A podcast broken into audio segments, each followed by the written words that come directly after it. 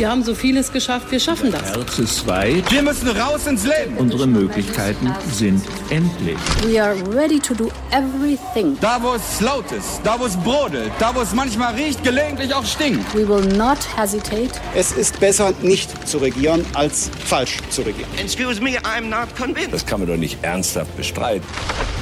Hauptstadt, der Podcast mit Michael Bröker und Gordon Ripinski. Direkt von der Pioneer One. Herzlich willkommen zu unserer neuesten Ausgabe im Hauptstadt-Podcast. Heute ist Freitag, der 12. März. Mein Name ist Michael Bröker.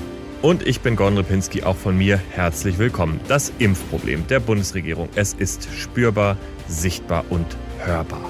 Klar ist, der Impfstoff ist da, muss schnell verimpft werden. Und trotzdem werden wir noch nicht in einer Situation sein, wo sowohl für die Impfzentren wie auch für die Arztpraxen unbegrenzte Mengen zur Verfügung stehen.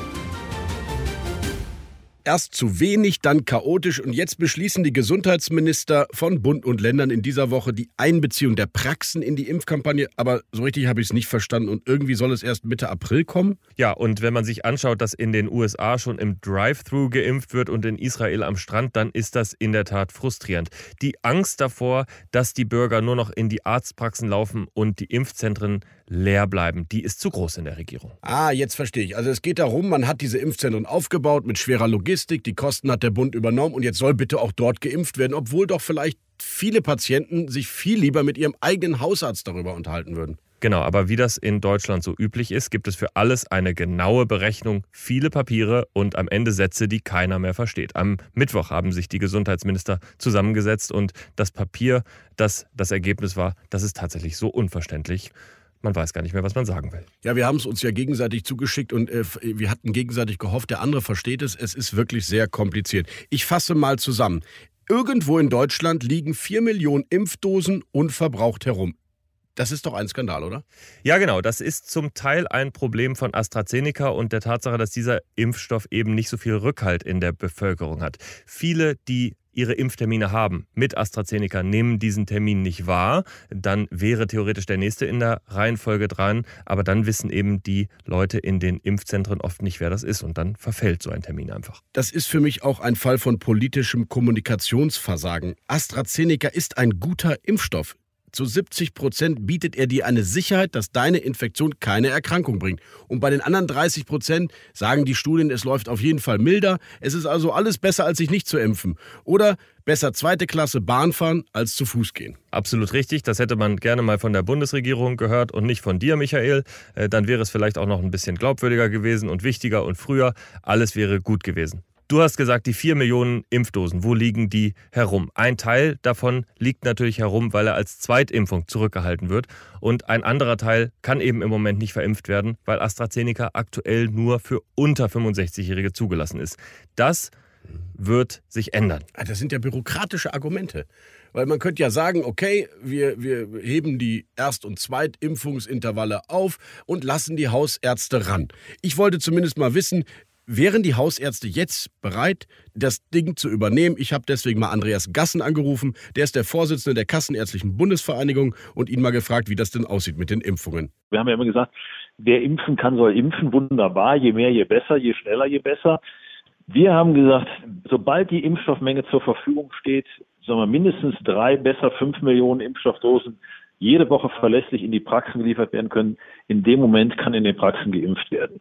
Es hört sich alles so einfach und gut an und ich würde es auch am liebsten glauben. Die Wahrheit ist aber eben, dass die Impfzentren im Moment ja auch noch nicht voll ausgelastet sind. Also man könnte die Praxen natürlich öffnen, dann würde dort wohl auch geimpft werden, aber dann wären eben beide Kapazitäten nicht voll ausgelastet und das eben ist erst ab April der Fall.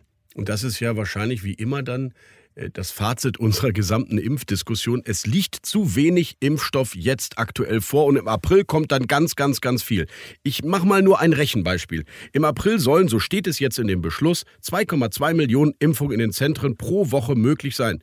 Dann wäre die Durchimpfung der Bevölkerung in etwa 450 Tagen durch, also irgendwie Ende September. Das funktioniert an der Stelle schon nicht mehr, die Rechnung, weil die Impfstoffkapazitäten ja immer weiter aufwachsen. Für April stimmen die Zahlen. Im Mai, im Juni, im Juli Juli gehen sie extrem hoch und deswegen ist man dann tatsächlich auch bis zum Sommer durch. Mit den Zahlen vom April kannst du nicht alleine arbeiten. Aber ich will ja jetzt, jetzt im März will ich die Ärzte schon dazu holen. Jetzt will ich die 50.000 Arztpraxen jeden Tag 20 Patienten impfen lassen. Dann hätten wir jetzt schon 5 Millionen Impfungen mehr. Genau, und dann würden wir im Mai wahrscheinlich, wenn wir so viel Impfstoff zur Verfügung haben, ewige Schlangen an den Arztpraxen haben. Keiner will mehr in die Impfzentren gehen. Also in gewisser Weise kann ich die Regierungspolitik da auch verstehen.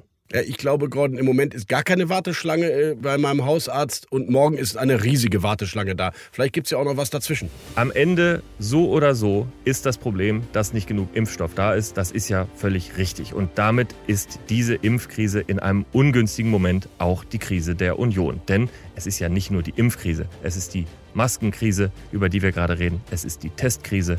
Es ist wirklich eine richtig vielfältige Krise, die CDU und CSU da jetzt ausbaden müssen. Ja, das stimmt. Der CDU-Gesundheitsminister steht im Fokus, auch die CDU-Kanzlerin und natürlich auch der CDU-Wirtschaftsminister. Und dann kommen jetzt eben diese Maskenskandale und das ausgerechnet vor den ersten beiden Landtagswahlen in diesem Superwahljahr.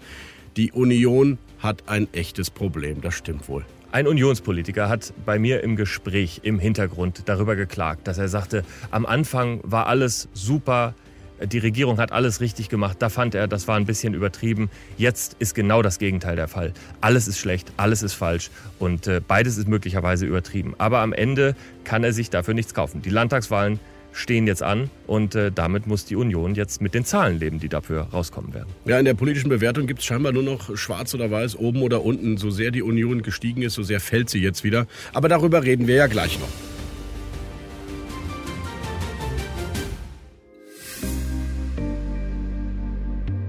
Wir sind keine 72 Stunden vor den ersten beiden und sehr, sehr wichtigen Landtagswahlen in diesem Superwahljahr. Und natürlich schauen wir deshalb auf die Krise der Union und darauf, was aus den Ländern dann wieder in den Bund ausstrahlt. Und ich habe gesprochen mit der Grand Dame der baden-württembergischen Konservativen. Hm, nicht mit Tanja Gönner. Nein, Annette Schawan, die fast Ministerpräsidentin, die fast Bundespräsidentin, die ehemalige Bundesbildungsministerin. Und sie hat uns mal erklärt, warum der Kretschmann eigentlich ein wahrer Konservativer ist und warum in der CDU in Baden-Württemberg es so viele Probleme gibt. Im kürzesten Interview der Berliner Republik, Einsatz zu, spreche ich mit Fabio De Masi über Wirecard, linke Regierungsfähigkeit und seine Heimat St. Pauli. Und in unseren Rubriken geht es um prominente Nachwuchsstars im Ländle und die Plakatkampagne der SPD. Deep Dive. Die Partei möchte am liebsten die Dinge schnell vergessen. Und darin liegt natürlich auch eine Gefahr, dass man zu schnell zur Tagesordnung wieder übergeht. Oh, Gordon, hat sich da die Kanzlerin schon zur aktuellen Maskenaffäre geäußert? Nein, aber es hätte tatsächlich gut gepasst. Das Zitat stammt aus dem Jahr 2000. Es ging um die große Spendenaffäre, die größte Krise der Union nach dem Krieg und zugleich war es ja auch der Beginn der Ära Merkel. Und jetzt hat mit dem Thüringer Abgeordneten Marc Hauptmann bereits der dritte Parlamentarier in wenigen Tagen das Mandat zurückgeben müssen. Ja, Gordon, es ist eine wirklich tiefe Krise, die allmählich, vielleicht nicht in der Sache, aber doch in der Konsequenz die Dimension der Spendenaffäre hat. Und wir wissen es noch gar nicht, denn diese Krise fängt erst an, sich zu entfalten. Es ist eine Ironie der Geschichte, dass Angela Merkels Karriere mit einer solchen Krise beginnt und jetzt tatsächlich zumindest zeitlich auch damit endet. Ja, Gordon, wir müssen kurz den Fall Hauptmann erklären, glaube ich. Wir hatten selber recherchiert diese Woche, mehrere Anfragen gestellt, denn sein Name fiel immer wieder. Er ist Chef der jungen Gruppe in der Unionsfraktion, er ist Thüringer und offenbar sehr umtriebig. Geschäftsführer einer Firma namens HGC, Hauptmann Global Consult, im Steuerparadies Zossen. Und am 3.9.2020 wurde sie gegründet. Ihr Zweck laut Handelsregister. Unternehmensberatung weltweiter Im- und Exporthandel im In- und Ausland, insbesondere von Umwelttechnik, Immobilienerwerb und Vermarktung, Vermittlung von Aufträgen, Service und Dienstleistungen. Ja, ein ganz komisches Sammelsurium. Immerhin, bei der Vermittlung von Aufträgen, zum Beispiel von Masken, soll er den verschiedenen Landkreisen in seinem Wahlkreis geholfen haben. Das räumt er jetzt ein im Interview mit unserem Weltkollegen Robin Alexander. Aber er sagt auch, er habe davon nicht profitiert und er trete jetzt nur deswegen zurück, weil er seine Familie schützen will. Aber die Tatsache, dass Hauptmann sein Mandat zurückgegeben hat, lässt natürlich darauf schließen, dass wahrscheinlich das nur die Spitze des Eisbergs ist. Klar ist, es gibt da eine Aserbaidschan-Connection und Mark Hauptmann ist mittendrin. 2015 war er in Baku und anschließend hat das Land Aserbaidschan in seiner Wahlkreispostille im Südthüringen-Kurier, er ist Herausgeber dessen, eine Anzeige geschaltet, die natürlich auch bezahlt wurde. Und da stellt sich natürlich jetzt jeder die Frage, ob das eine Finanzierung um die Ecke ist. Ja, er bestreitet im Interview, so viel Fairness muss sein, dass er persönlich Gelder bekommen hat aus Aserbaidschan oder aus einem anderen Land. Tatsache ist aber, er will seine Nebentätigkeiten nicht transparent offenlegen. Er beruft sich auf Geheimnisträger, schafft, die er hat und Datenschutz und Kundenschutz. Aber ich glaube auch, da kommt noch mehr. Jetzt schauen wir uns die Aserbaidschan-Connection noch einmal im Detail an. Otto Hauser ist eine Schlüsselfigur. Er ist der ehemalige Regierungssprecher von Helmut Kohl. Ironischer wird's nicht mehr in dieser Geschichte. Und er ist zugleich Honorarkonsul in Aserbaidschan. Und es ist ja nicht nur Mark Hauptmann, dem Geschäfte mit Aserbaidschan nachgesagt werden, sondern es ist eben auch Karin Strenz. Es sind Axel Fischer, die Fälle, über die wir vorher schon geredet haben. Also da ist richtig was im Gange und wir ahnen, glaube ich, noch gar nicht, wie groß die Krise für die Union noch wird. Du hast recht, mit Strenz und mit Fischer sind es dann insgesamt fünf Abgeordnete, die nicht mehr im Bundestag sind demnächst oder nicht mehr wieder antreten. Das ist natürlich eine große Krise für die Union. Und man könnte es fast mit den Worten des Abgeordneten Löbel selbst sagen. Dann kann ich viele Bürgerinnen und Bürger einfach verstehen, die sagen, ich fühle mich da verarscht.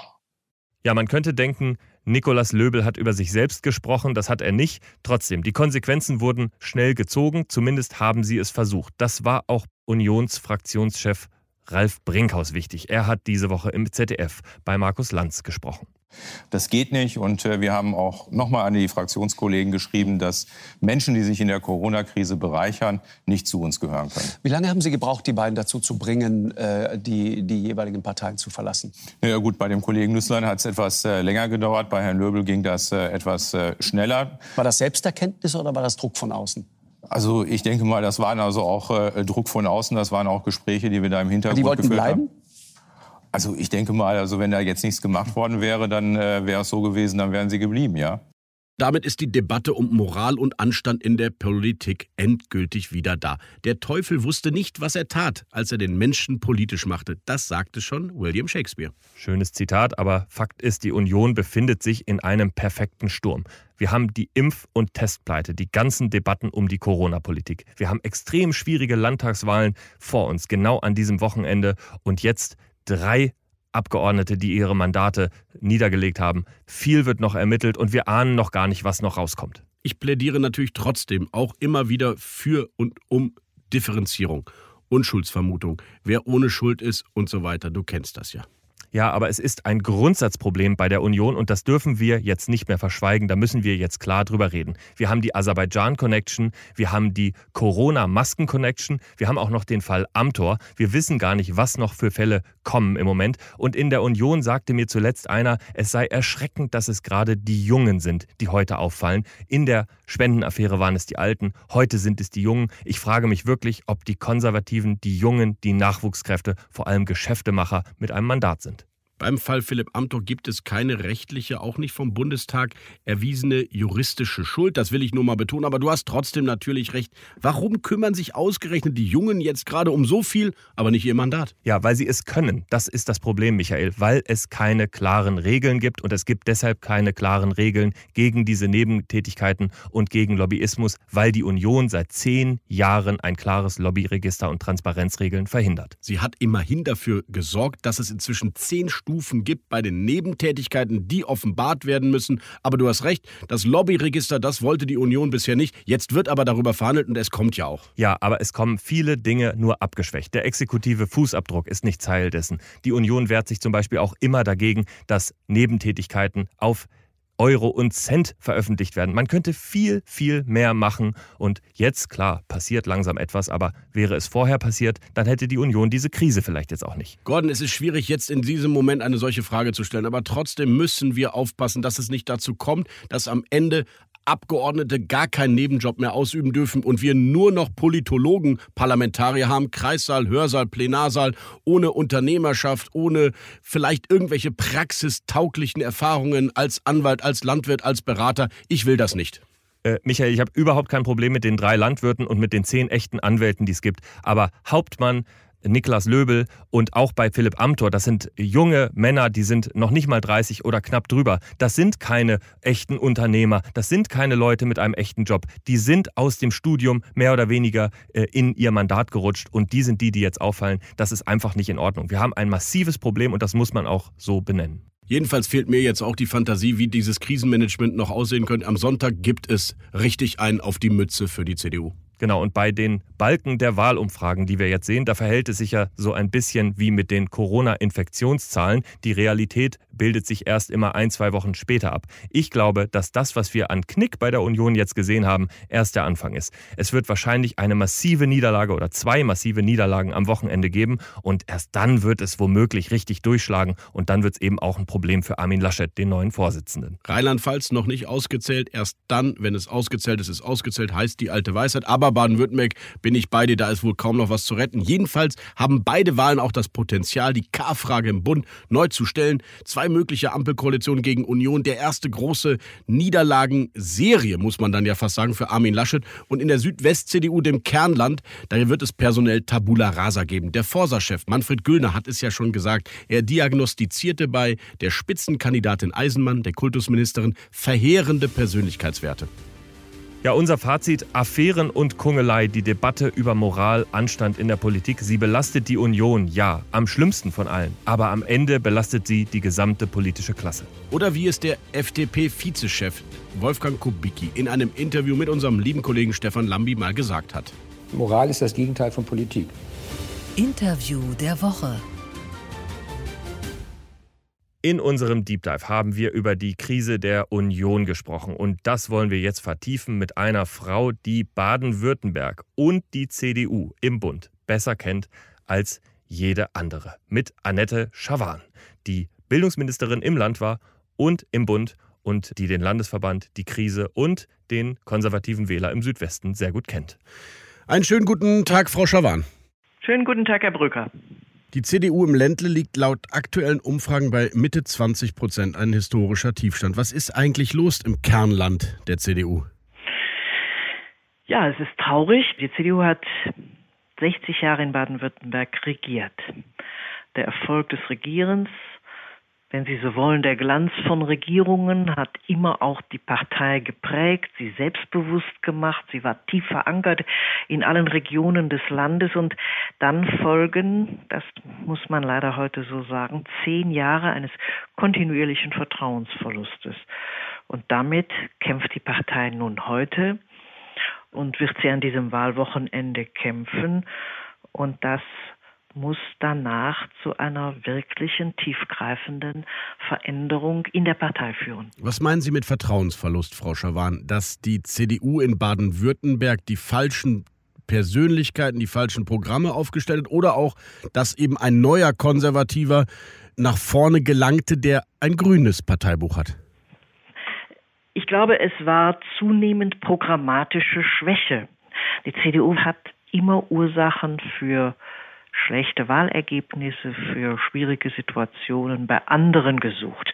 Übrigens, in der Regel waren es die in Berlin, die schuld waren. Das hat verhindert, sich wirklich programmatisch weiterzuentwickeln. Das Zweite ist natürlich, ist Winfried Kretschmann und äh, sind die Grünen in Baden-Württemberg ein Wettbewerber der die Situation sehr viel anstrengender gemacht hat. Dieser Wettbewerber hätte ja aber gerade dazu führen können, sich programmatisch ajour zu bringen, interessante neue Ideen zu entwickeln. Stattdessen gibt es peu à peu einen Rückzug und wenn Sie so wollen, in den 60 Jahren war immer klar, das stand zum Teil auf Wahlplakaten, die CDU war die Baden-Württemberg-Partei heute kann diesen Titel äh, Kretschmann und seine Grünen für sich in Anspruch nehmen. Was meinen Sie mit programmatischer Erneuerung, Frau Schawan? Ist das liberaler, gesellschaftspolitisch moderner? Wo sehen Sie die Akzente, die die CDU in Baden-Württemberg nicht gesetzt hat? Die CDU hat noch über ökologische Landwirtschaft geschimpft, als auf den Höfen die Umstellung längst erfolgt war.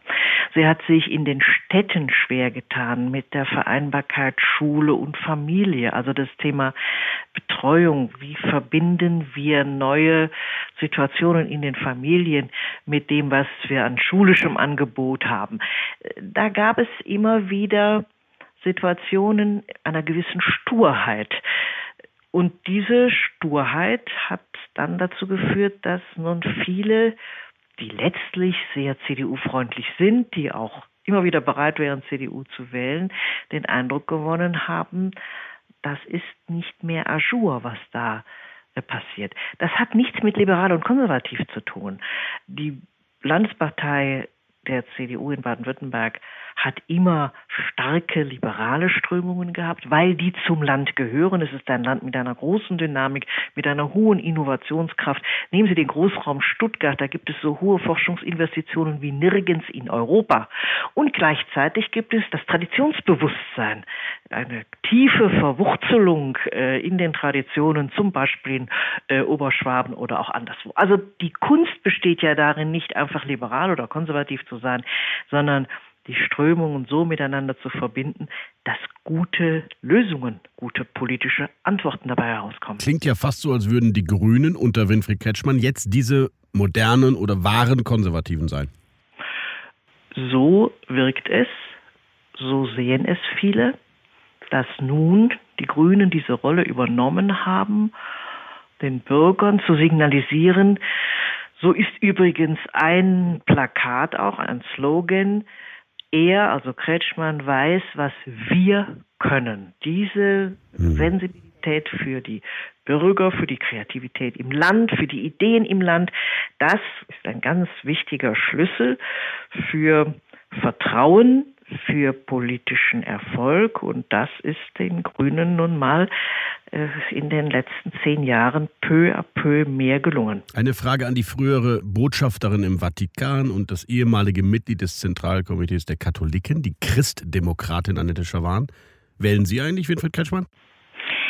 Wahlen sind bekanntlich geheim. Das bleiben sie auch. Und äh, das gilt auch für mich. Aber ich habe natürlich als jemand, der zehn Jahre Kultusministerin im Land war, äh, gerade diese letzten Monate sehr genau beobachtet, weil natürlich eigentlich auch die Bildungspolitik und die Spitzenkandidatin ist bekanntlich Kultusministerin, ist eine große Chance zu reüssieren, vor allen Dingen in Zeiten der Krise. Dann ist Veränderungsbedarf, dann kann auch Veränderung möglich werden. Und auch diese Chance ist ungenutzt geblieben. Aber das Land, in dem Sie leben, das schöne Baden-Württemberg, ist ja auch christlich geprägt. Und wenn ich mich recht erinnere, hat der Kandidat Kretschmann in einem Wahlkampf mal auf die Frage, was er denn sonntags macht, bevor er wählen geht, gesagt, natürlich geht er in die heilige Messe, während sein christdemokratischer Gegenkandidat gesagt hat, ich schlafe erst mal aus. Zeigt das nicht auch genau, dass da ein Grüner im Grunde im Herzen der Katholiken jetzt schon angekommen ist? Ja, das zeigt vor allem im Blick auf die Antwort des CDU-Spitzenkandidaten Entfremdung.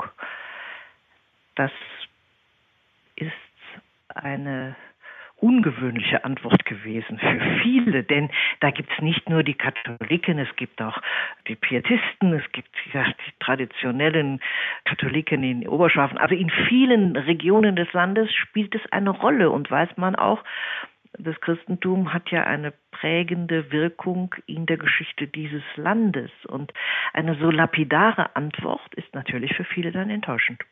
Vielen Dank, Frau Schawan. Und trotz des erwarteten Ergebnisses wünsche ich Ihnen ein schönes Wochenende in Baden-Württemberg und in Ulm. Vielen Dank Ihnen auch in Berlin. Und Gordon, what's left?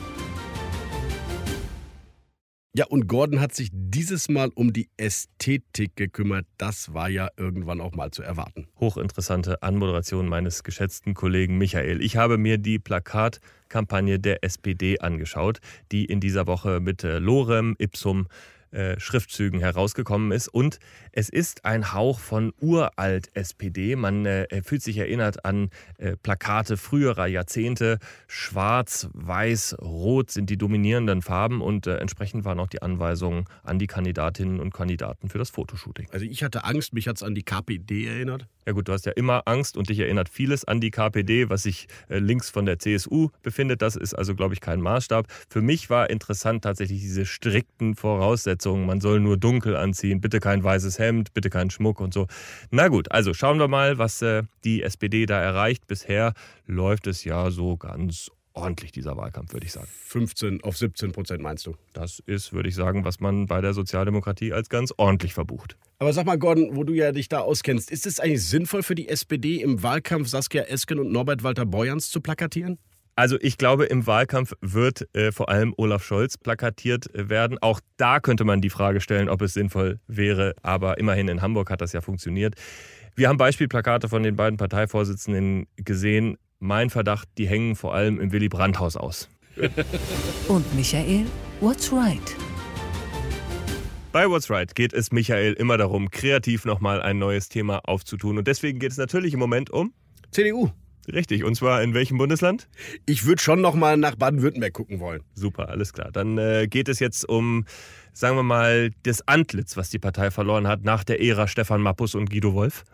Du hast jetzt, Gordon, ich finde das nicht in Ordnung, wie nonchalant du über diese auch aus meiner Sicht verdienten Politiker hinweggehst. Aber es geht nicht um die beiden. Weißt du, um wen es geht? Um einen altbekannten Namen. Teufel. Erwin. Nicht der, der ist mit 81 Jahren jetzt nicht der ideale Mann für einen Aufbruch. Es geht um seinen Neffen, Stefan. Derzeit ist der junge Mann sucht- und drogenpolitischer Sprecher der Landtagsfraktion und angeblich ein Talent, auf das man jetzt schauen sollte, wenn es zu einem personellen Neuanfang kommt. Jedenfalls ist klar, dass die Ära Susanne Eisenmann nach diesem Sonntag enden wird, möglicherweise auch die von Thomas Strobel. Und einer steht in den Startblöcken, nämlich der Generalsekretär Manuel Hagel. Ja, auch für Thomas Strobel könnte es eng werden am Sonntagabend, wenn der Balken unter 20 Prozent sinkt. Das werden wir abwarten. Hagel ist sicherlich ein Name, aber auch Andreas Jung, der Chef der Landesgruppe im Bundestag, könnte beim Neuanfang helfen. Wir werden es sehen. What's next? Die nächste Woche wird die Woche der Aufarbeitung der Landtagswahlergebnisse sein und damit wahrscheinlich die wichtigste Woche für Armin Laschet als Parteichef. Denn den Schaden, der jetzt entstanden ist, den hat er nicht zu verantworten, aber wie danach damit umgegangen wird, das ist seine Aufgabe. Ja, Gordon, und da kann er sich an seinen eigenen Maßstäben ja messen. Er will anders kommunizieren, er will wahrhaftig, er will authentisch bleiben im Amt. Das hat er immer wieder betont. Jetzt wollen wir mal sehen, wohin er die Schuld schiebt, ob er eigene Fehler vielleicht sogar ähm, anmerkt. Ich bin sehr gespannt auf seine erste Reaktion auf eine handfeste Krise. Vor allem hat er ja gesagt, er will aufräumen. Äh, das hat sich zwar auf die Maskenkrise bezogen, aber am Ende kann das eben auch die Aufgabe ab dem Montag sein. Und äh, da wird sich das erste Mal auch zeigen, ob er echte Autorität hat. Denn äh, die muss er sich ja erst erkämpfen und erarbeiten. Einsatz zu kann man in nicht mal einer Minute mit einer Persönlichkeit aus der Berliner Republik über die großen Linien der Partei sprechen, die wichtigsten Themen der Woche und vielleicht sogar das, was ihn oder sie privat bewegt? Man kann. Den Beweis liefern Gordon und ich hier jeden Freitag im Podcast im kürzesten Interview der Republik. Heute hat Gordon Repinski mit dem linken Abgeordneten Fabio De Masi gesprochen. Als linker Obmann im Wirecard-Untersuchungsausschuss hat er sich viel Respekt verdient und auch darum ist tatsächlich das Bedauern über Parteigrenzen hinweg ziemlich groß, dass er dem Bundestag den Rücken kehrt. Herzlich willkommen, Herr Demasi. Moin. Wir legen los. Der erste Begriff. Wirecard-Skandal. Der größte Finanzskandal der Nachkriegsgeschichte. Ausschussfreundschaften. Ausschussfreundschaften sind wichtig, wenn man Druck auf die Große Koalition machen will. Abschied. Abschied ist immer wieder gut, weil Veränderung, das ist Leben. Linke Regierungsfähigkeit. Ist auf jeden Fall da, aber äh, rechnerisch derzeit nicht gegeben. Auslandseinsätze. Auslandseinsätze haben sich in den vergangenen Jahren selten bewährt und die Welt nicht sicherer gemacht. St. Pauli. St. Pauli ist meine Heimat, mein Verein, mein Viertel. Zukunftsprojekte. Zukunftsprojekte verrate ich nicht, ähm, auch wenn Pionier die gerne wissen will. Herzlichen Dank, Herr De Masi. Sehr gerne. Das war der Hauptstadt-Podcast für diesen Freitag. Wir freuen uns natürlich, wenn Sie oder ihr uns Anregungen gibt, Ideen gibt und Hinweise schickt.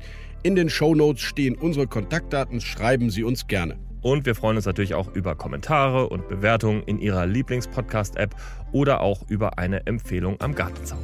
Auf Wiederhören, bis zum nächsten Mal. Tschüss. Hauptstadt, der Podcast mit Michael Bröker und Gordon Ripinski. Direkt von der Pioneer One